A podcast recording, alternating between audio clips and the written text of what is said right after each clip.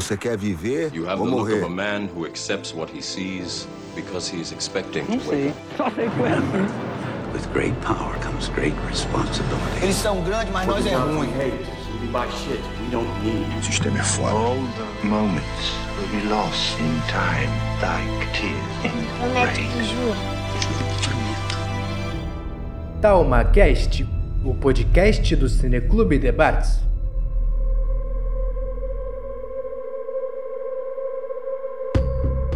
Saudações a você que nos escuta, que deu play e se lançou nessa jornada conosco. Meu nome é Rafael Tardim, sou filósofo e coordenador do projeto de extensão que dá nome a este podcast.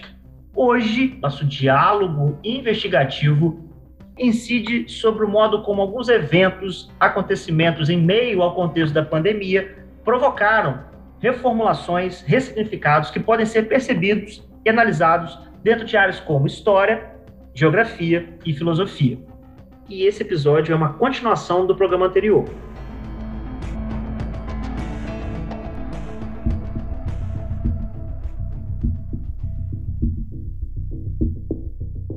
o aluno hoje, ele questiona o livro. O aluno hoje, ele entra, porque o livro muitas vezes, hoje, o livro escolar hoje, ele muitas vezes está defasado. É, porque às vezes demora, às vezes a atualização, antigamente você atualizava livro de 10 em 10 anos, depois de 5 em 5, hoje em dia você atualiza, tem, tem apostilas, materiais, que apostilados, que são mais comuns hoje em colégios, principalmente particulares, que são atualizados anualmente. E durante o ano você vai tendo várias complementações do livro, certo? E eu te digo que ainda assim tem uma mega defasagem de determinados conteúdos, principalmente no que se traz na área de atualidades, né? Você vai trazendo, você discute essas coisas. Então, essa que é a grande questão. Eu, eu, concordo com o que você falou, que realmente, aparentemente, parece que o negócio vai aumentar. Essas bolhas vão se intensificar ainda mais. Eu acredito realmente que isso vai se intensificar mesmo. Mas vai se intensificar exatamente porque quem há de fazer, quem deveria fazer, quem deveria estar lutando contra isso, talvez ou está cansado demais para lutar, como os professores, que muitas vezes a gente encontra em situações de que a gente não aguenta mais, não consegue mais lutar contra um sistema que vê a educação da forma que vê hoje, certo? Ou então, muitas vezes, até mesmo da própria academia. A própria academia, será que a academia hoje forma a gente para ser é, pessoas que pensariam nessa discussão de condições opostas, eu tinha professores que, se eu falasse mal da esquerda, eu estaria reprovado. E olha que, mesmo assim, você pensa, poxa, eu penso, tenho essa condição, será que na academia eu tenho essa condição? Será que eu tenho condição de olhar o, o diferente na academia? Você falou uma coisa que eu achei bacana, porque uma colega professora de história também fala a mesma coisa. Ó, detesto linha do tempo. Linha do tempo não serve para nada. Mas você não tem noção do quanto que para educação em si a linha do tempo é importante. Né? Então, essa que é a grande questão. A, a, gente vê, eu entendo que, por exemplo, na geografia, gente, se eu for entrar em discussões da geografia propriamente dito, eu não dou aula, eu não dou aula, certo? Por quê? Mas eu tenho que entender que o que vai chegar para o meu aluno é uma coisa essencial, uma coisa básica. E a linha do tempo, por exemplo, que é, eu sei que é muito criticada por muitos historiadores, porque o professor pega, faz uma linha do tempo e vai numa ordem de fatos, mas a ordem de fatos vinda de quem? Que de quem é essa opinião, de qual visão que você está vendo? Aí eles falam que nunca, nunca existe uma única linha do tempo.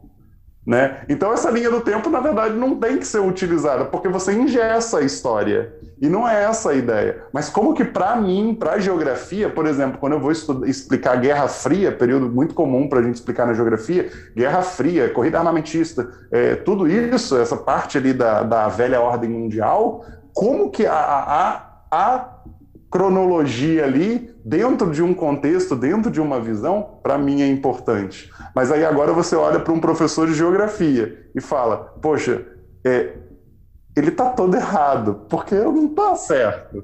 Porque é uma opinião que você tem, que você vai olhar e vai falar assim: Poxa, mas agora eu estou escutando áudio de um professor de geografia, poxa, isso funciona, funciona. Eu, já, eu aplico isso, eu uso muito linha do tempo, por incrível que pareça, certo? Mas você tem dentro da sua, da sua condição, lá a pessoa fala, não, essa condição de estudar dentro de um contexto, de uma linha temporal, não funciona. Entendeu? Só que aí a gente vai ver em qual contexto que funciona e qual contexto não funciona. Em qual contexto que realmente as coisas que eu penso ou deixo de pensar realmente funcionam. E como que aquilo ali que é diferente do que eu penso pode funcionar em um contexto que eu estou presente. Porque você, é aquela velha história. Você vê um professor fazendo uma coisa e fala, não, isso não dá certo. Mas quando você aplica, você vê que dá certo. Pode não ser da primeira, na segunda, na terceira, mas quando você quebra aquela, aquele paradigma seu de que não, é desse jeito não dá certo. Eu, eu faço muito projeto, né? E como muitas, muitas vezes eu fui criticado por colegas de, de escola, colega de profissão, colega diário, falando, não, isso aí que você faz é uma palhaçada, não dá certo. E como que hoje eu tenho alunos hoje fazendo geografia falando, pô, Rafael, eu era apaixonado pelas suas aulas. Entendeu? Isso, por um lado, é maravilhoso, reforça o meu ego falando que eu tô certo. Mas eu tenho que lembrar que um dia eu não vou estar certo. Em um momento vai ter uma coisa que fazem que é melhor do que a minha. E isso que é o que hoje eu tenho que passar para o meu aluno. Eu tenho que passar para as pessoas e para os meus alunos que eu não posso ficar dentro da minha bolinha falando assim, olha, eu acredito nisso, é isso, é isso, é isso, é isso, e não dar opção para mudança. A pandemia está te inserindo cada vez mais nessa bolha. E dentro da educação é o que a gente pode mudar essa possibilidade da gente sair dessas bolhas. É falar assim, olha só, gente, você não pode pensar só dessa forma. Você não pode pensar só daquela maneira você tem que olhar essa ótica aqui, ou aquela ótica. Quando você está, por exemplo, quando você chega num contexto de, de conflitos de opiniões, já discuti várias coisas, como pena de morte, e você traz um caso fantástico de um cara defendendo a pena de morte. E você vai chegar no momento que você vai falar assim: caraca, o que ele está falando é, é, isso mesmo, tem que ter pena de morte. Ou então, não tem que ter a pena de morte. Um outro caso que fala assim: não, esse caso, nesse caso aqui, não, não tem. E aí, por exemplo, você entra a parte de argumentação, a galera do direito que gosta muito de defender, né? É, defender os, os, os personagens históricos. Será que o que o Hitler fez tem justificativa? Será que, o que o, a forma que o Napoleão foi na, na, na, na França tem, tem fundamento, tem função? Será que todos os alemães eram a favor do Hitler? Mesmo os que estavam no exército? Será que todo americano é herói, como é retratado tanto nos cinemas? Então, tudo isso é colocado em contexto. E tudo tem também lembrar o que? Nós estamos dentro de uma sociedade que nos influencia. Nós já temos uma influência básica que não tem como a gente tirar, né? Então tem que pensar isso aí. O, o, Thanos, como o Rafael citou aí, né, o Thanos é basicamente o Thomas Robert Malthus, né, que é uma teoria demográfica. O Thanos ele é inspirado na teoria demográfica de Thomas Robert Malthus. Né? Depois vocês já estudaram isso na escola, que ia faltar alimento, ia pro, produzir mais, entendeu? Se quiserem, tem lá no meu canal a aula sobre isso, acompanhem lá, sigam lá o canal Quadro Livre, né? aproveitando e fazendo o meu merchan né? Mas é isso, é nesse contexto aí. Eu vou aproveitar e eu vou só complementar um pouquinho a, a fala do Rafael, que essa questão. Esse negócio tá muito estranho, porque quando fala Rafael, penso que é comigo, mas não é, é. comigo, é com o Rafael. Aí quem está ouvindo Como vai falar. professor de geografia, complementando a fala do professor de geografia, essa questão de tipo é, é pensar no, no futuro está errado isso é engraçado que é uma discussão que eu tenho com um ciclo de amigos, né, meu, quando a gente senta para conversar algumas coisas, obviamente, por ser um ciclo de amigos, a gente tem ali as ideias um pouco parecidas, e eu lembro que uma vez, na última vez que a gente sentou, num período antes da pandemia, a gente sentou numa roda ali, num bar, tomando cerveja, eu cheguei a comentar algo mais ou menos assim, gente, tipo assim, é, é muito engraçado engraçado em, entre aspas, né? É, é, estranho hoje você analisar o período que a gente está passando e de que lado, né, se é que dá para ter um lado, nós estamos nos colocando. Porque, é, de um lado, é fake news, é, é, negacionismo e por aí vai, e vários outros problemas e crimes, inclusive, que estão dentro ali. Então, é, é muito fácil a gente se posicionar hoje e falar assim, ah, não, a gente está do lado certo. Mas aí a discussão que eu deixei com eles foi a seguinte, é, é, eu é difícil eu pensar que daqui a alguns anos eu vou ser uma pessoa para trás do pensamento, que eu vou estar com um pensamento muito defasado e eu vou estar do mesmo lado, por exemplo, eu olho meu meu pai, por exemplo, que é, é a pessoa que não teve muita instrução na vida, não, não tem um ensino ali muito completo, e as ideias que ele defende hoje em dia. Então, tipo assim, meu medo é no futuro ser esse cara. E como é que eu vou saber que eu tô errado? Porque, tipo, não adianta alguém. Mas você é fruto do seu próprio tempo, cara. Você não deve se preocupar com Exato. Aí, aí você não tem como saber quais discussões serão as certas, sabe? Você é fruto do seu tempo. Sim, com certeza. Aí é engraçado que no outro dia, uma menina que tava lá conversando com a gente falou assim: Cara, eu não dormi com aquele questionamento seu. Eu não quero estar errada.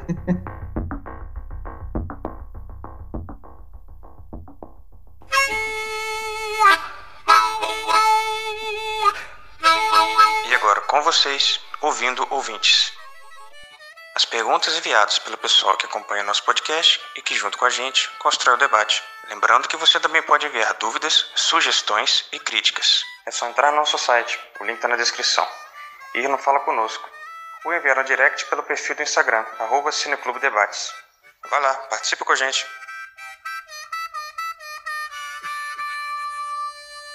A pergunta, e aí Diogo então começa para a Bianca complementar, é como a filosofia e a história são aliadas contra as fake news que tiraram muitas vidas. Essa é a pergunta da Renata Tardim.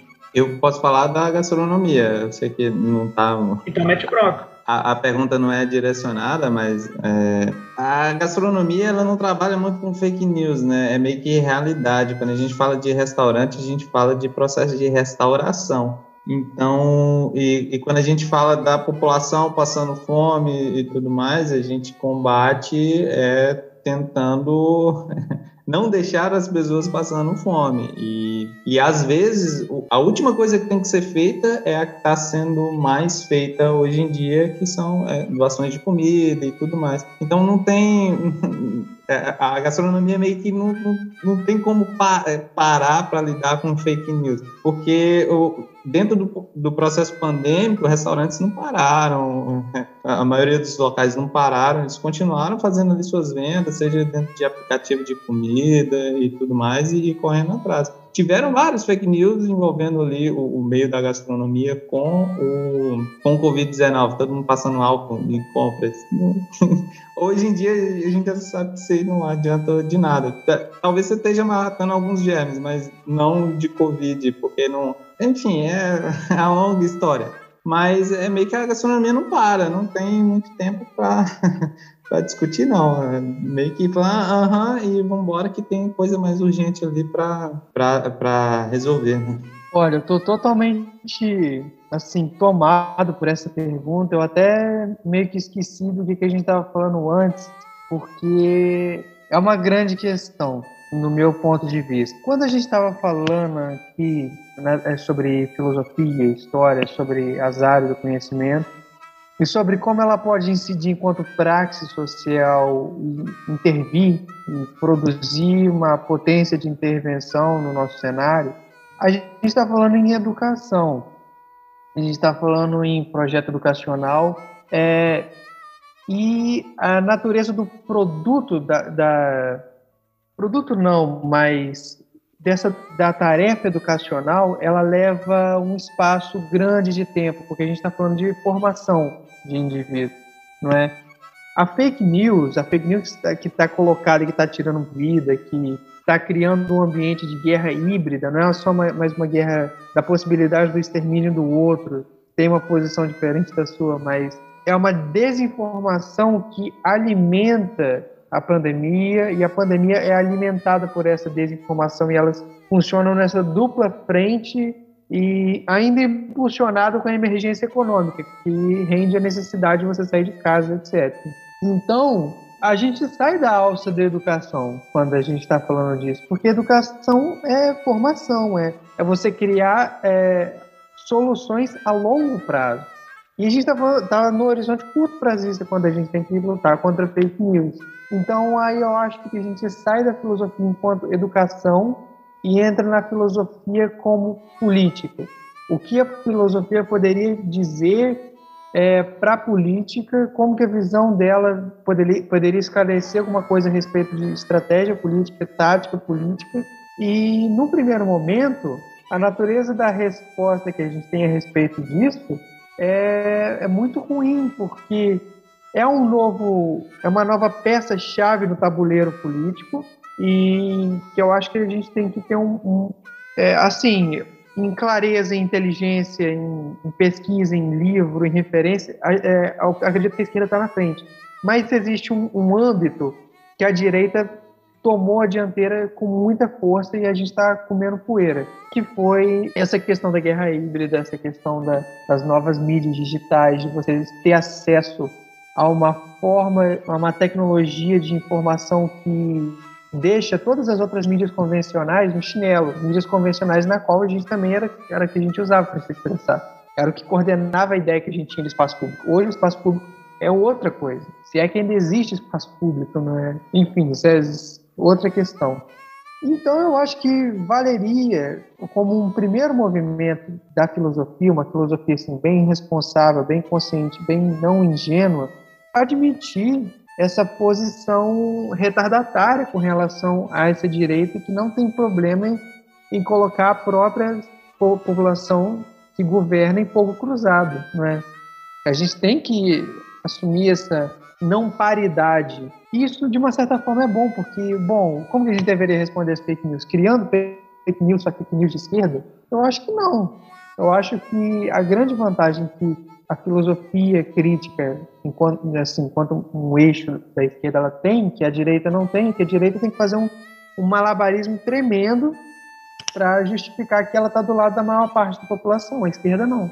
A esquerda porque ela é o discurso que cabe para a maior parte da população, parte da, da condição social da maior parte. Então eu acho que a gente tem que descobrir a natureza do conteúdo que a gente quer produzir nessa nessa nova esfera virtual, que não é mais esfera pública, é outra coisa. Lá na frente a gente vai saber o que, que é.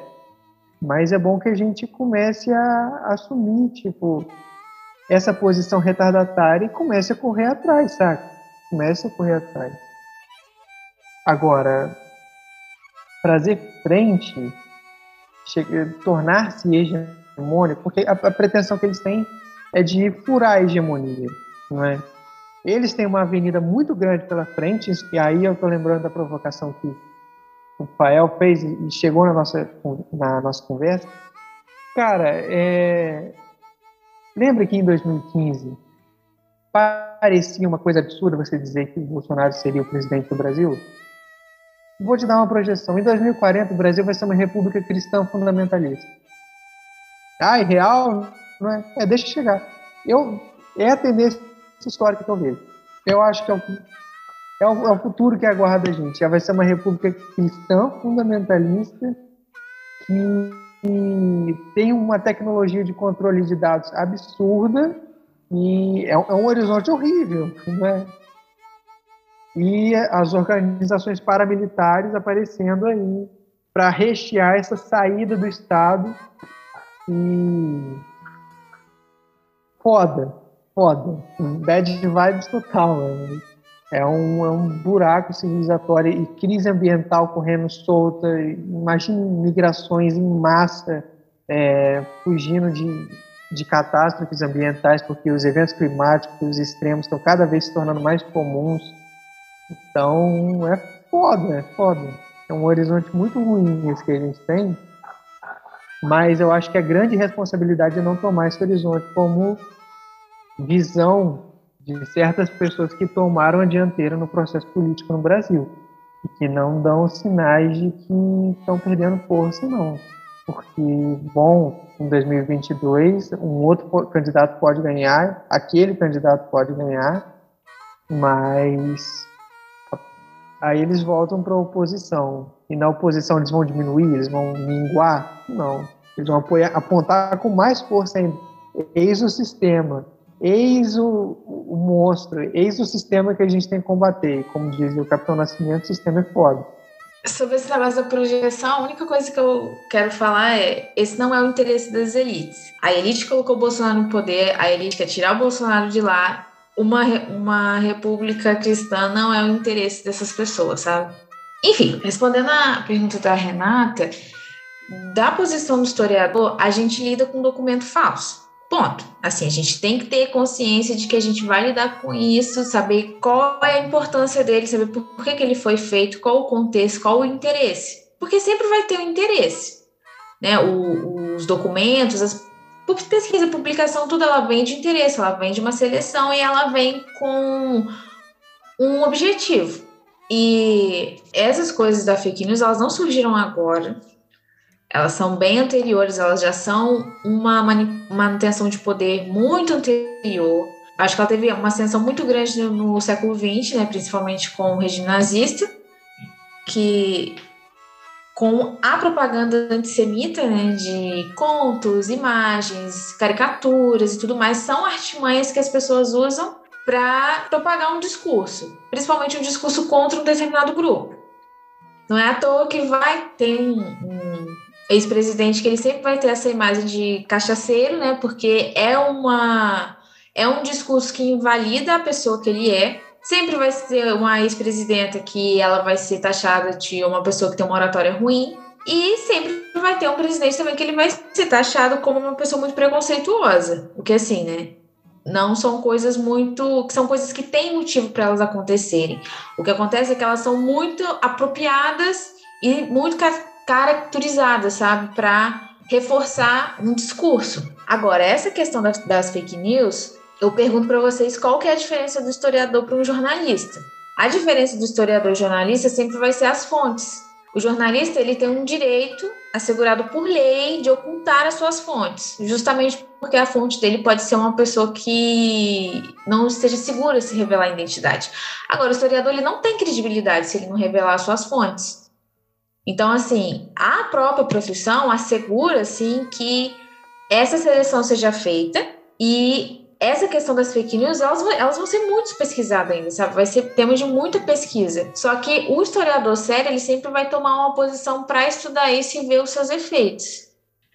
eu tenho vários eu queria pontos. polemizar, um mas eu acho que... Um, um deles, um deles que eu tô ouvindo desde o falar em poucos minutos, desde quando o Rafael estava falando, o Rafael é professor de geografia, ou não eu, né? Rafael não eu. Cara, as táticas, as técnicas de cortina de fumaça, fake news, são velhas. E elas vão se aprimorando na medida em que a tecnologia vai se aprimorando.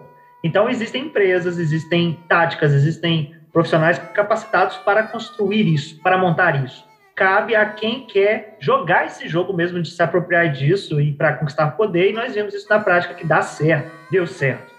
Então, é, quando o Rafael estava falando de educação, né, essas coisas todas, de filtragem, de bolha, cara, é, penso que a filosofia nunca foi tão importante justamente pela proposta dela do olhar com cuidado, tudo, absolutamente tudo.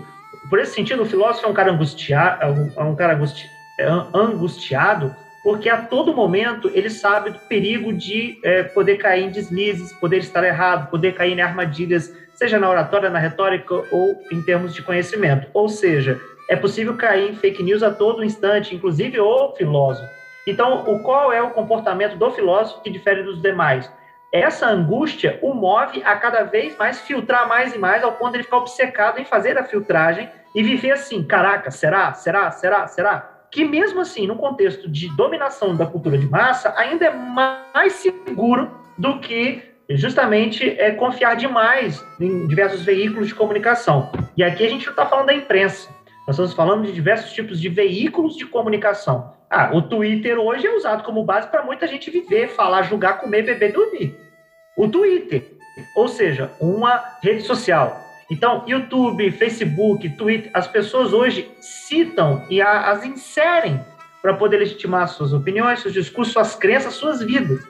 O poder é é, é, é, é, representa tamanha dominação sobre a construção política, da opinião política das pessoas, que quando você pensa em desconstruir isso, não existe, eu falo como professor de filosofia, né? Desconstruir isso, não existe a mínima possibilidade de construir um manual para isso. Né? Você começa a perceber que a pandemia vai passar, e certos problemas crônicos que se tornaram visíveis vão continuar porque vou puxar a sardinha para a educação. Uma educação que não é uma educação apenas das bases científicas, mas é uma educação crítica, para além do senso comum da crítica. A crítica de você justamente dar essa, essa olhada profunda e deixar vir as coisas. Não é nenhuma fenomenologia, mas é muito do que o, o, o, o Rafael mencionou que é curioso. Quando você, de um posicionamento político, de um posicionamento ideológico, posicionamento religioso, se abre para ouvir o outro que é divergente, pode acontecer no processo de abertura uma certa convergência em alguns pontos. Pô, concordo, discordo. O problema é não abrir-se, o problema é se fechar. E esse fechamento dos dois lados gera violência, gera um radicalismo, gera um afastamento que não é interessante para a democracia.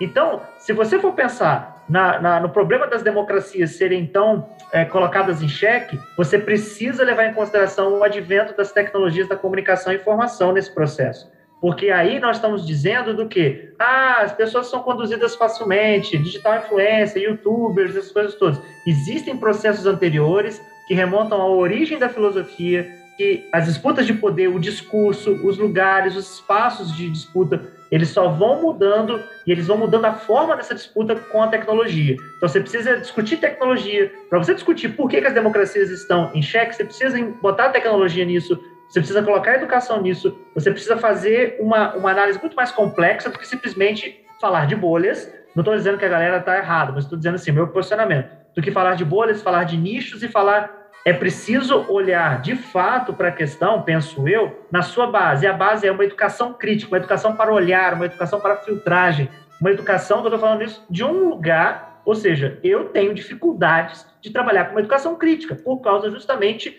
de eu ser mais um, uma voz da multidão. E quando eu falo multidão, eu não falo de pessoas físicas, falo de pessoas de projetos virtuais, de avatares, de coisas que nem existem de carne e osso, mas tem mais poder do que eu falando na frente de uma turma de 40 anos, de 40 alunos. Então, é, é um pouco do relato, é um pouco do que eu penso, e, trazendo para o nosso contexto, acho que as eleições do ano que vem serão, fazendo uma especulação, um divisor de águas nesse processo. Você tem o Supremo Tribunal, por exemplo, hoje, é, não é caçando a chapa dos atuais né, governantes, mas criando mecanismos no campo do, da jurisprudência para evitar que o que eles fizeram aconteça de novo. Ou seja, é, é, se fala muito sobre o que é o Supremo, o que é a Câmara, o que é o Senado, o que é isso, e o povo brasileiro, o povo é, é, em seu maior número, não faz a mínima ideia e só faz a mínima, começa a fazer a mínima ideia do que é o STF pelas manchetes da Globo, do Jornal Nacional, da Folha, ou seja, não é uma educação crítica de base que vem lá da escola dizendo você sabe o que é um Estado democrático direito, você sabe o que é o seu... Não, não, não. Você vai ouvir por um comentador de política na Globo News. Você vai ouvir, cara, fica seu, fica, fica a responsabilidade para você montar as peças desse quebra-cabeça. Isso é uma desgraça para a construção de, um, de uma pessoa alfabetizada politicamente. Nós temos muitos analfabetos políticos por causa desse processo. E aí a mídia e o WhatsApp vão domesticar, vão educar, vão instruir, vão formar. Dá certo sim. É um jogo de cartas marcadas, penso eu, não tem nenhuma novidade, pelo menos eu, Rafael, toda essa conquista, usando cortinas de fumaça, fake news, desvios, isso para mim não é novidade, eu, eu só consigo entender, e séries como Black Mirror me ajudaram muito a entender isso, que certos problemas das disputas de poder, das disputas de espaço, problemas até existenciais humanos, eles mudam com a tecnologia, mas eles estão no cerne. Vamos resgatar a antiga Atenas e tudo aqui. Está tudo é, é, de um jeito diferente, mas está tudo. Quando a Bianca faz essa, essa questão da, da, da, da democracia representativa com a democracia direta, está tudo, de alguma maneira, ainda presente, mas com uma nova roupagem. E, e, é mais ou menos isso que eu queria trazer. É que eu acho que a minha última fala foi muito polêmica. Foi assim, muito.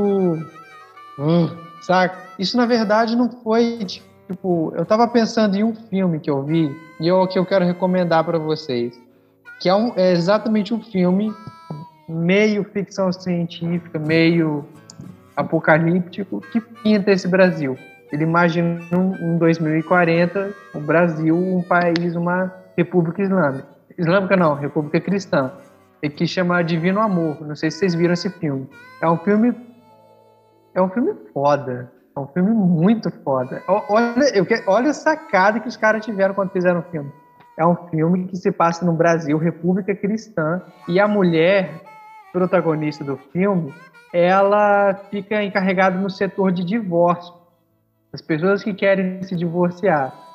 No entanto, por causa da ideologia no momento, é, ela acaba convencendo os casais que chegam para ela de que eles não devem se divorciar, eles não devem abrir mão da relação deles. E para fazer isso, ela leva ela para um, um culto, um culto de tipo bem específico, e lá você vê uma experiência religiosa bem diferente, bem à parte nesse Brasil, nessa república cristã chamada Brasil desse filme. É um filme foda. Mas, mas eu tava pensando nisso quando eu falei. E, tipo assim, foi muito abrupto, porque para defender essa tese, eu teria que argumentar e tal. Eu só, só joguei assim, então acho que um pouco feio para mim. Mas, enfim, era isso.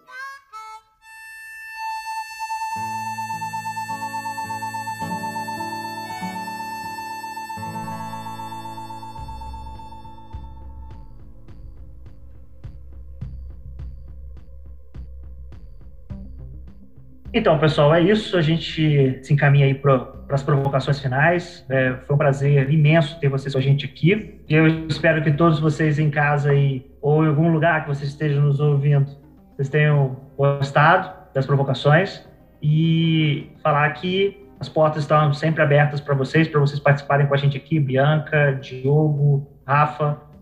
Eu vou deixando vocês por aqui, meus queridos. Que a força esteja com vocês aí, tá? Fiquem com Deus. A gente pode marcar outra oportunidade, estarei com vocês aí toda vez que vocês me convidarem. Adoro discussão, adoro falar de opiniões diferentes, tá? E a gente vai conversando. Fael, obrigado pelo convite. Eu te agradeço. Tá bom? Meus queridos, ó, um beijo para vocês, uma ótima noite. Até a próxima. Obrigado, Rafa. É, agradeço muito o convite aqui do Cineclube, né? É sempre um prazer estar aqui com vocês. É, as pessoas podem me encontrar nas redes sociais, meu, é sempre Bipleanca, né? E que a deusa Clio abençoe a prova de história de vocês sempre. Então, galera, é, agradecer a participação em mais um CalmaCast. Estou é, aqui de todas as formas, apresentando, editando, comentando como participante, como bancada, é, criando pauta, enfim, é, é sensacional participar desse projeto, agradeço muito ao Rafael. Queria agradecer de coração a participação de todos vocês, da, dos Rafaéis, da Bianca e do Diogo. É, a frase nossa aqui, né, Rafa? Sem o aceite do convite deles, não, não, não teria esse episódio, né?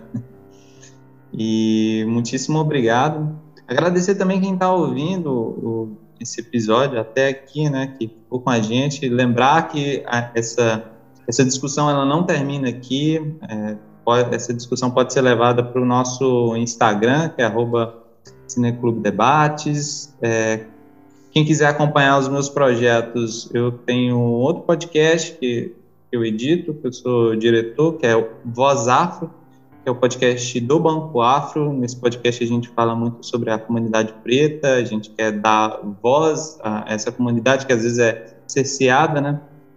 E eu tenho umas provocações finais para fazer que é em relação à nossa alimentação na pandemia, né? Porque se a gente for parar para pensar nisso tudo que a gente veio discutindo aqui, tem dentro desse programa, né? Que é, é, principalmente na minha fala, onde mais de 50% da, da nossa população brasileira não sabe o que, que vai comer amanhã, e a gente poder abrir a geladeira e ver que ali tem, tem coisas para a gente se alimentar é um privilégio muito grande nos, nos dias atuais de pandemia. E eu acho que até depois da pandemia também, né?